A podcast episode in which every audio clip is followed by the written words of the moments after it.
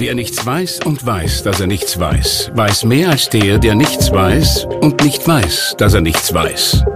Wenige wissen, wie viel man wissen muss, um zu wissen, wie wenig man weiß. Was Sie wissen sollten, das liefern Ihnen täglich die Salzburger Nachrichten. Salzburger Nachrichten, wenn Sie mehr wissen wollen. Egal ob im Berufsleben oder im Privatleben, diese Situationen kennen wir alle. Jemand bittet uns um etwas und ganz automatisch entkommt uns ein Ja, obwohl unser Kopf Nein schreit. Nicht selten wird das Ja noch getoppt durch Aussagen wie Aber natürlich, mache ich gerne, kein Problem. Dass ewiges Ja-Sagen aber durchaus zum Problem werden kann und wie man lernt, öfter Nein zu sagen, Darüber sprechen wir jetzt. Gefragte Frau. Ein Podcast der Salzburger Nachrichten.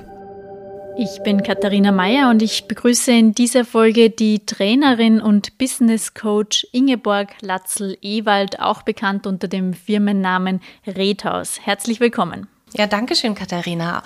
Ich freue mich sehr, dass ich heute hier bin. Ich mich auch. Ingeborg, wir sprechen heute vor allem über das Thema Nein sagen. Wann hast du denn das letzte Mal Nein gesagt? Du bist ja eigentlich Profi. oh je. Ähm, also ich glaube, dass ich sehr oft Nein sage, aber auch Ja sage. Also es geht ja darum, in Wahrheit ähm, sich zu entscheiden, wie gestalte ich meinen Tag. Ja, gerade wenn wir jetzt im Business-Zusammenhang ähm, sprechen, was mache ich denn von morgens bis abends? Wie teile ich meine Zeit ein? Und da sind schon, sage ich mal, ganz viele Gelegenheiten, wozu wir alle Ja oder Nein sagen können. Mhm. Du sagst es, es gibt immer wieder im Alltag Situationen, äh, wo wir uns denken, nein, im Kopf, der Kopf sagt nein und wir sagen dann aber automatisch irgendwie ja. Woran liegt es denn? Warum sagen wir denn so viel ja? Mm, ich glaube, das Nein ist für uns so eine Art Signalwort.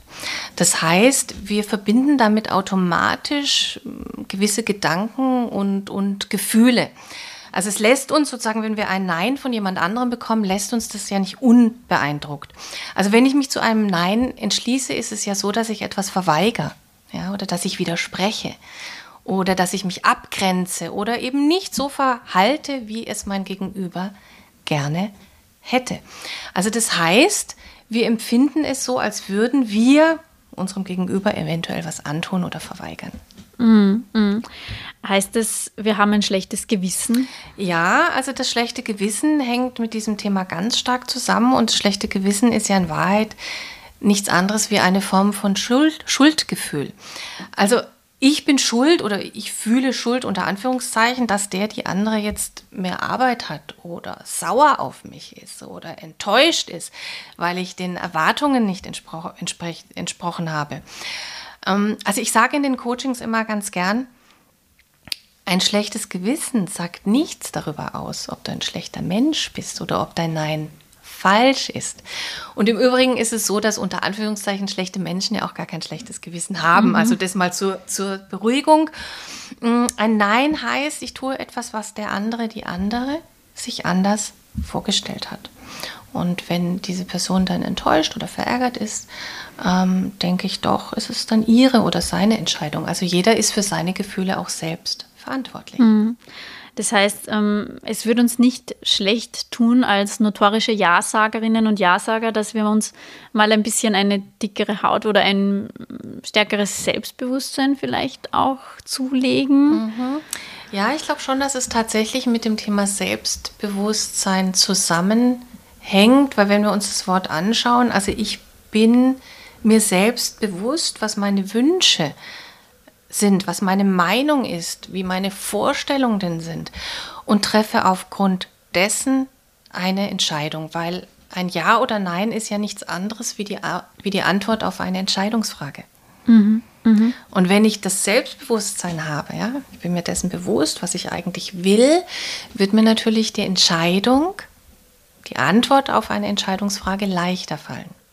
Ist das Nein in unserem Kopf vielleicht auch oftmals schlimmer, als es dann eigentlich wirklich in der Realität wäre, wenn man es sagt?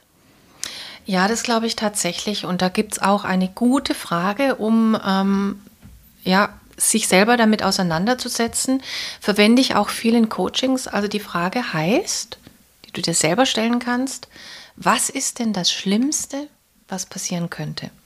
Hm, mit deinem Nein zu sagen. Und da relativiert sich doch dann schon vieles.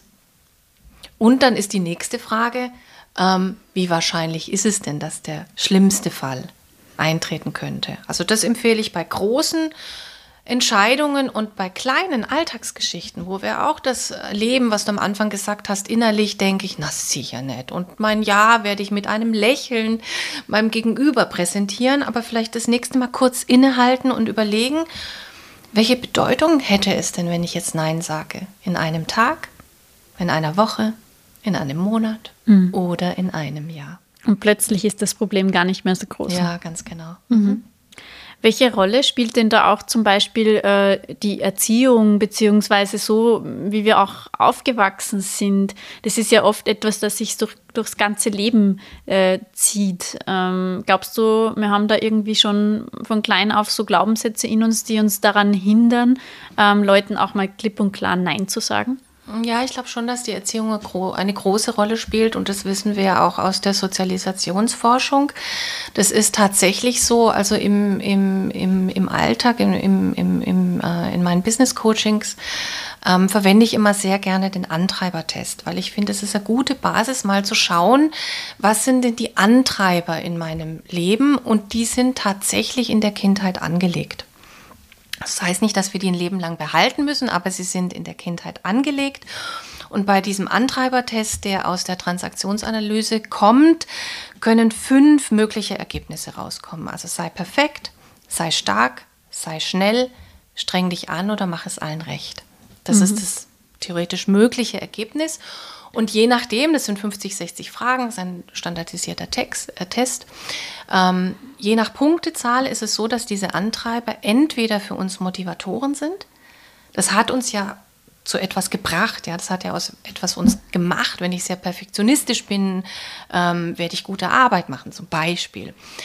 Das System kann aber auch kippen. Das heißt, wenn die Punktezahl hier zu hoch ist, ist, da, ist das ein Blockadenprogramm. Mhm ich habe hier eine Überkompensation. Und wenn ich dann die Antreiber habe, zum Beispiel sei stark oder sei ähm, perfekt, und ich bin in der Überkompensation, ist es so, dass ich eventuell verbissen bin. Also sozusagen zu viel des Guten. Mhm. Und da kann ich natürlich als Erwachsene, als Erwachsener dran arbeiten und schauen, was von diesen Antreibern ist mir denn nützlich und wo ist dieses zu viel. Mhm. Diesen Antreibertest kann ich wirklich allen empfehlen, die zuhören. Ich habe den nämlich selbst schon bei dir gemacht. Ich habe ja bei dir einen, einen Unikurs gemacht zur Aufklärung für alle, die, die zuhören. Und da ähm, weiß ich noch ganz genau, äh, wie der, der, der Punktestand bei dem Antreiber, ich glaube, es war Mach es allen recht, über 40 war, habe ich mir gedacht, oh mein Gott. Und das hat mir wirklich mal die Augen geöffnet. Also der ist, das ist wirklich sehr, sehr... Ähm, ja, sehr förderlich auch. Das heißt, wir sollten unsere Antreiber erkennen und dann irgendwie auch konstruktiv mit ihnen umgehen oder und nicht versuchen, gegen sie anzukämpfen. Mhm. Ich finde, das ist, das ist sehr auf den Punkt. Ja, es ist, die sind nützlich, sie sind nur in der extremen Ausprägung einfach zu viel. Mhm. Und zu viel des Guten lässt uns, lässt uns kippen. Also wenn ich zum Beispiel den Antreiber habe, ähm, sei perfekt.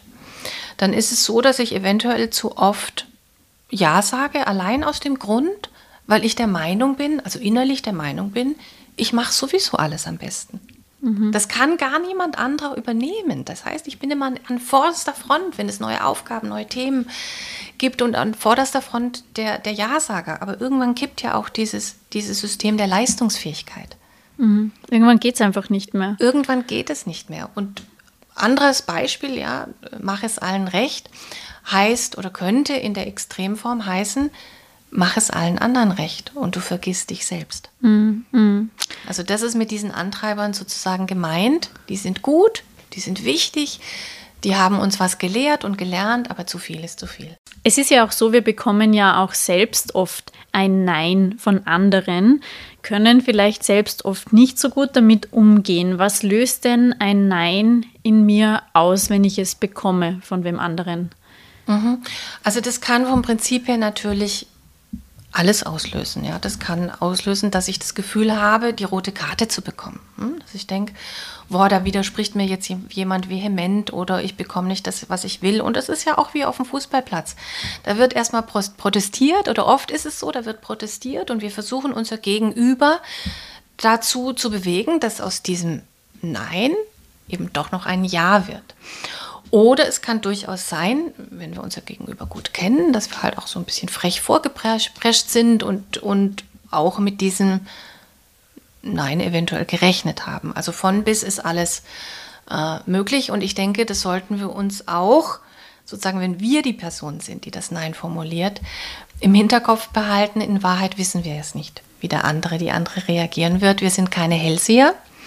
Wichtig ist, dass wir mit Selbstbewusstsein dieses Nein formulieren und wie, wie der oder die andere damit umgeht, ist ja dann deren dessen Entscheidung. Mhm. Mhm. Ich denke mir da jetzt immer, wenn ich jetzt vielleicht ähm, anderen das Nein leichter mache, vielleicht machen sie es mir dann auch leichter in Zukunft. Ich bin, also ist es zu ähm, idealistisch gedacht. Na, ich glaube, das ist, das ist so auch so eine Grundregel, wie wir, wie wir unser Zusammenleben oder Zusammenarbeiten ähm, gestalten. In Wahrheit ist es ja so, wir wollen auch, wenn wir ein Ja sagen, wir wollen ja was dafür haben. Mhm. Und es sind schon so Geschichten und da finde ich es gut, auch immer auf die Sprache zu hören. Angenommen, wir bekommen im Jobumfeld ein neues Projekt übertragen. Schau, was die alles kann. Ja? Also wir wollen Anerkennung. Mhm. Ähm, jetzt kommen wir mal zu dem Punkt, den wahrscheinlich viele ähm, hören wollen oder den wahrscheinlich viele erwartet haben. Kann man denn das Nein sagen lernen oder trainieren? Ich persönlich finde, man kann es gut lernen und auch gut, ähm, gut trainieren.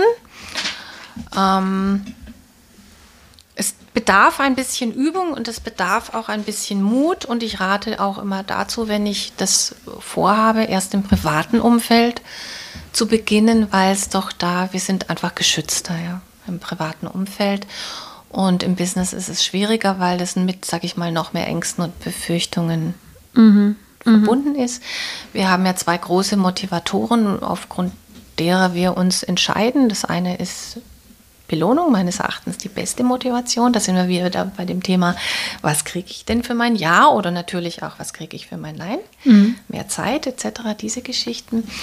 Und wenn wir beim Thema Motivator jetzt unter Anführungszeichen sind, ähm, von der negativen Seite her wäre es die Bestrafung, ja, Angst vor, schlimmsten Fall vielleicht Jobverlust, mhm. aber auch Angst vor, ja, dass mich die Kollegen nicht mehr so mögen, ja, dass ich ausgegrenzt bin, dass ich nicht zum Team gehöre oder dass ich als schwach gelte. Hm? Mhm, mhm.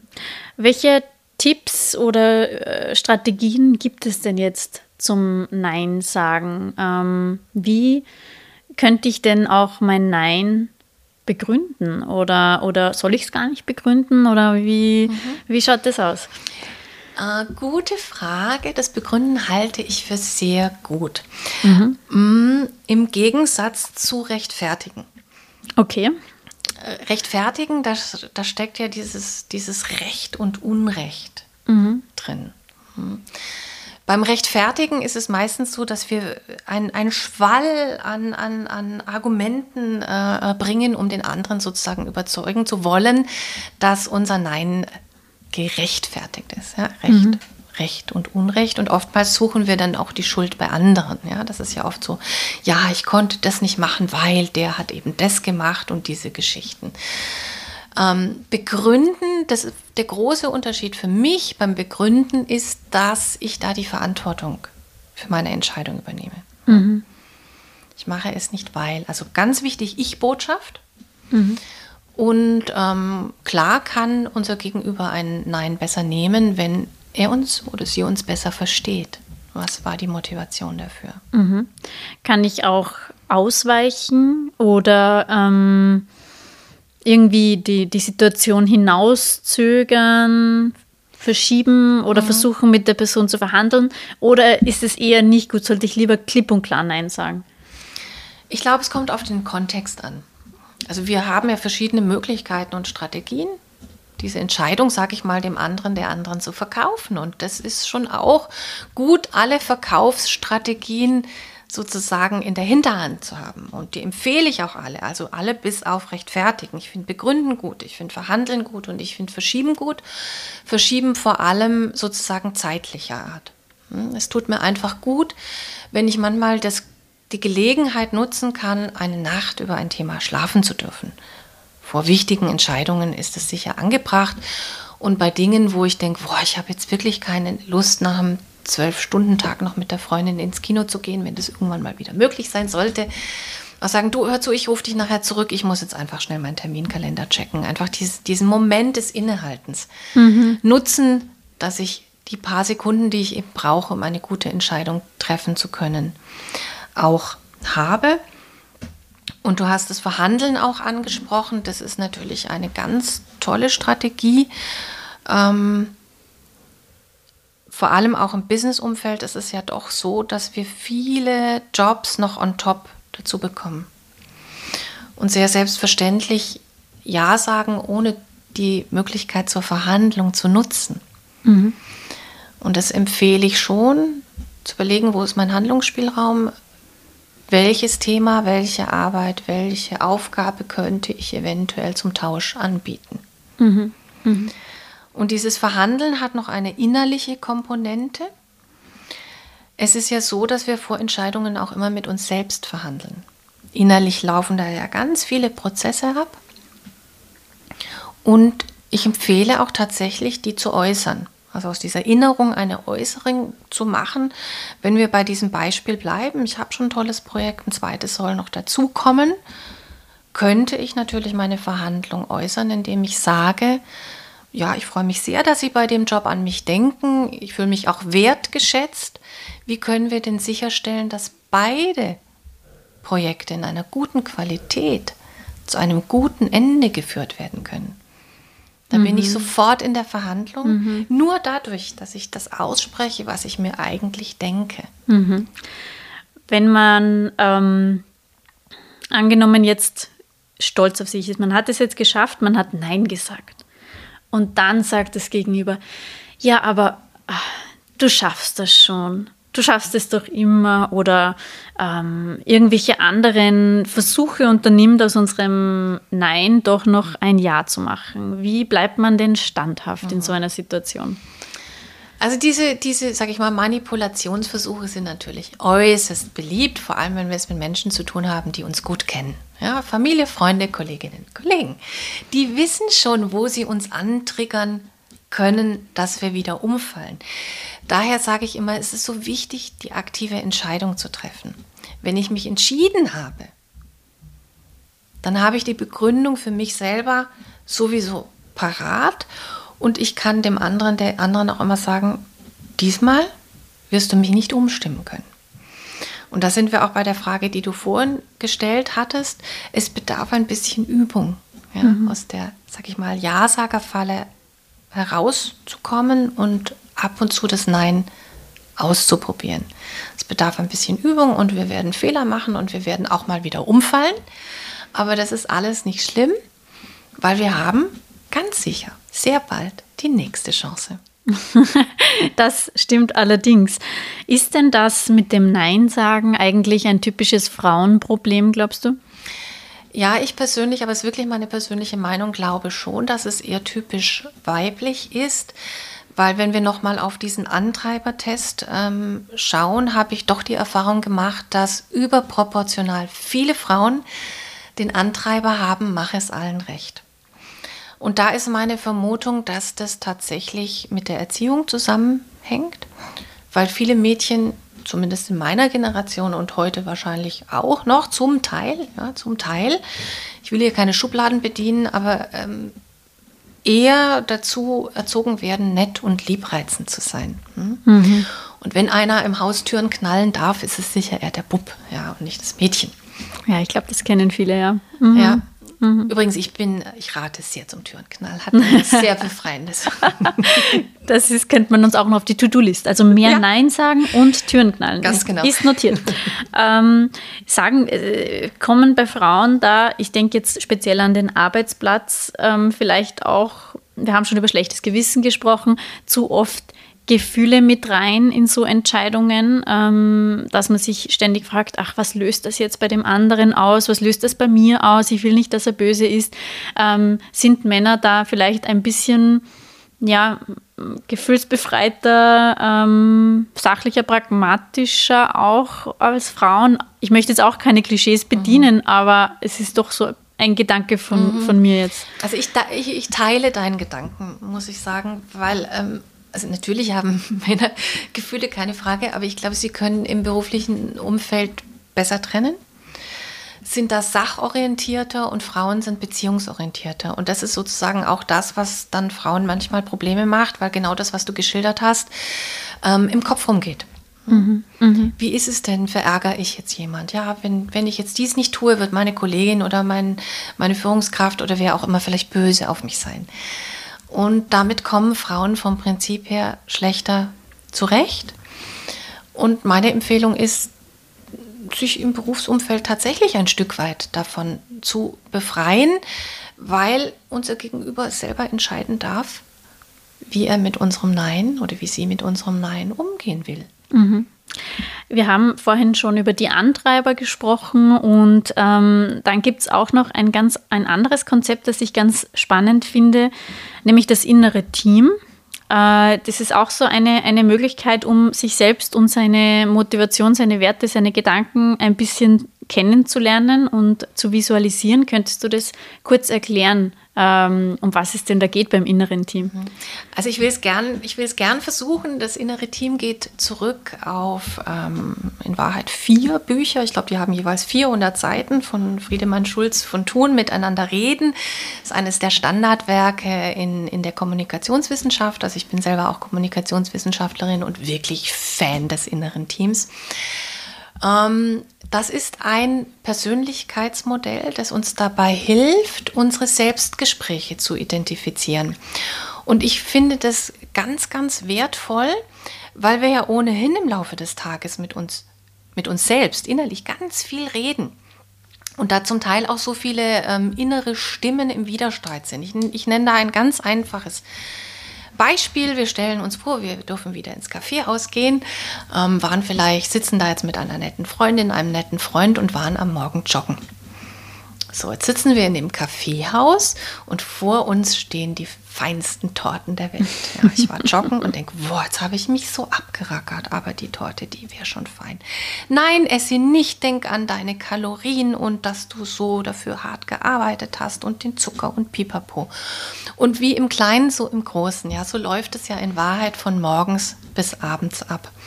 Und das innere Team hilft uns dabei, diese Stimmen, die in uns ohnehin zum Teil sehr laut sind, ein Stück weit zu zügeln. Und selbst zu bestimmen, wer führt denn jetzt das Wort. Ist es die disziplinierte Joggerin oder ist es die Genießerin? Und da sind wir wieder beim Thema Entscheidungen.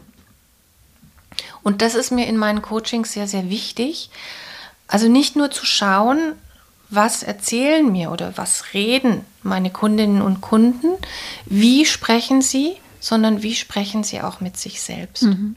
Und das kann man ja auch wirklich dann so aufzeichnen, oder? Oder mhm. man könnte sich seine Teammitglieder aufzeichnen, benennen und ihnen irgendwie einen Platz geben und sich das visualisieren ja, sozusagen. Das ist auch eine wunderbare Visualisierungsmethode und ähm, bedarf auch ein bisschen Übung oder ein bisschen Training. Und dann wissen, in Wahrheit wissen wir, wer, wer in uns sozusagen wohnt. Mhm. Also ja. nicht die kleinen grünen ja. Männchen, aber ja. da, da, wohnt eben die Perfektionistin und die ähm, Genießerin und die, äh, die disziplinierte Sportlerin, was auch immer. Es wird bei jedem natürlich ganz anders sein.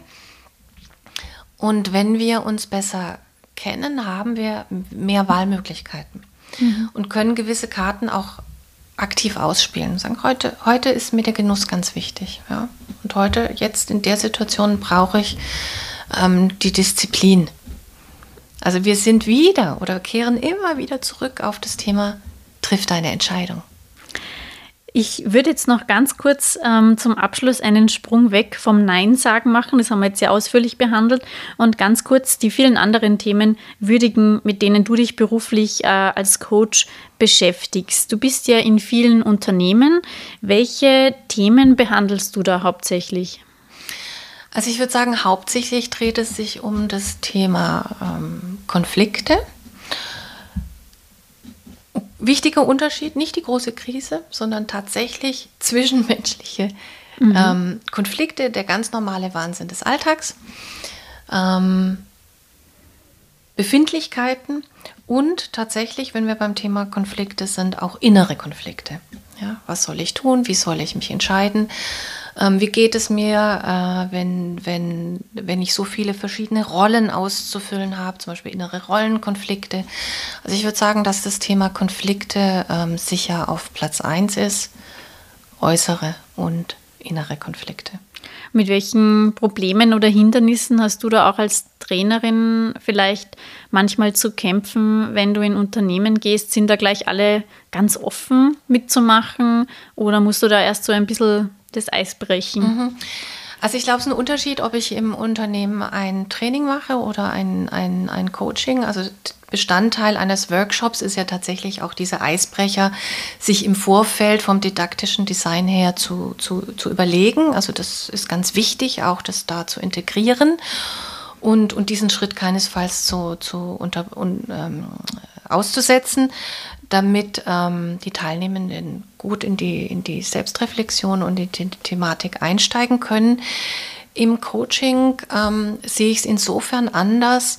Also auch Trainings sind ja immer freiwillig, aber im Coaching ähm, haben sich meine Kundinnen und Kunden wirklich aktiv entschieden, ich will etwas für mich tun. Ich will gewisse Situationen für mich verbessern, anders gestalten, wie auch immer. Also da habe ich den Eindruck, dass es immer sehr schnell geht. Mhm, mhm. Wir, wir hätten sicher noch ganz viele spannende Themen dabei, über die wir jetzt sprechen könnten, aber für heute zumindest sind wir am Ende der Podcast-Folge angelangt. Liebe Ingeborg, vielen Dank für das spannende Gespräch und ich freue mich, dass du auf meine Einladung mit Ja geantwortet hast. ja, das, das ist vielleicht noch ein Schlusswort äh, von meiner Seite. Also es geht auch in einem Coaching oder im Training oder auch heute nicht darum, sagen, dass, dass Sie als Zuhörerin, als Zuhörer denken, boah, ich muss jetzt hier dem Club der Neinsager, Neinsagerinnen beitreten, sondern es geht tatsächlich darum, eine gute Grundlage zu schaffen für eine aktive Entscheidung. Mhm. Schönes Schlusswort deinerseits. Ich bedanke mich äh, auch bei allen Zuhörerinnen und Zuhörern fürs Dabeisein und wenn ihr Anregungen, Wünsche oder Feedback habt, dann schreibt mir doch gerne ein Mail an katharina.meier.sn.at. Und abschließen möchte ich diese Folge mit einem Spruch, den ich auch äh, von dir habe, Ingeborg, und den ich mir zu Hause in meiner Küche gehängt habe, damit ich ihn jeden Tag sehe. Und der lautet, Everybody's Darling is Everybody's Step. Das war ein Podcast der Salzburger Nachrichten. Redaktion Katharina Mayer und Sabrina Klaas. Wenn Sie mehr wissen wollen, finden Sie uns im Internet unter www.sn.at.